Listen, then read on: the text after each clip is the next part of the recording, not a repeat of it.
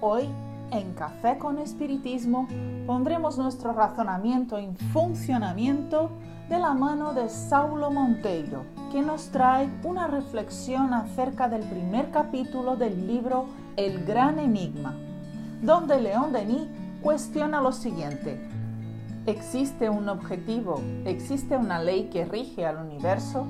¿O bien este universo es solo un abismo en el cual el pensamiento se pierde, falto de un punto de apoyo y en el que se revuelve como la hoja muerta bajo el soplo del viento? ¿Existe una fuerza, una esperanza, una certidumbre que pueda elevarnos por encima de nosotros mismos hacia un fin superior, hacia un principio, un ser en el cual se identifiquen el bien, la verdad y la sabiduría? o bien no hay en nosotros y a nuestro alrededor más que dudas, incertidumbres y tinieblas. ¿Y tú, amigo oyente, qué presientes?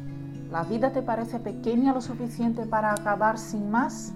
¿O la complejidad de los elementos que nos rodean te inspiran a elaborar teorías que imaginen una continuidad de la vida siempre un poco más organizada, bella y elevada?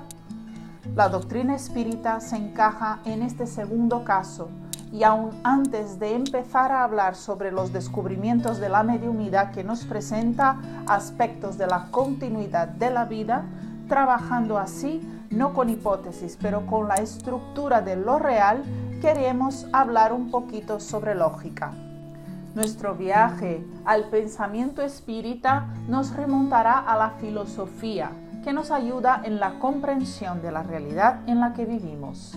Los profesores Japiasu y Marcondes en el Diccionario Básico de Filosofía, editado en Brasil por Jorge Zahar Editor, explican que contemporáneamente la lógica está vista sobre todo como la ciencia de los lenguajes formales, es decir, la filosofía nos auxilia con categorías y principios que vamos a utilizar para la construcción de sistemas de entendimiento, para operar con esos sistemas y para fundamentar su validez.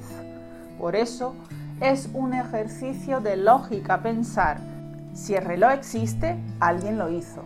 La existencia de una estructura real llamada reloj requiere de nuestro pensamiento una explicación no puede ser fruto de la casualidad, ya que expresa continuidad, revelando aún una inteligencia por detrás del movimiento que cumple. Aunque tú y yo, amigo oyente, no conozcamos al relojero, por la lógica, él debe existir. Te das cuenta de que no es una creencia, no es una apuesta, una adivinanza, una fe, siendo el universo un inmenso y complejo reloj Dios necesita existir. Y si no quiere ir mucho más allá, quédate en tu cuerpo. ¿Cuántos sistemas funcionan en este momento dentro de ti? Todo concatenado y armónico. Y si la armonía se pierde por un instante, algún síntoma viene indicando ciertos cuidados y atención. Tu cuerpo es un reloj perfecto. Por la lógica, debe existir un relojero.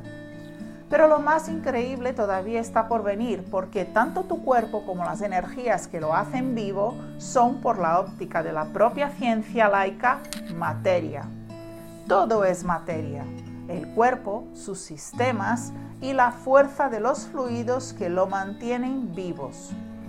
Pero al mirar al ser humano encontramos otro elemento desde la antigüedad percibido, que es la inteligencia y la inteligencia no parece ser producto de la materia, no está ligada a la genética exclusivamente, varía al infinito y aparece potente donde menos se espera.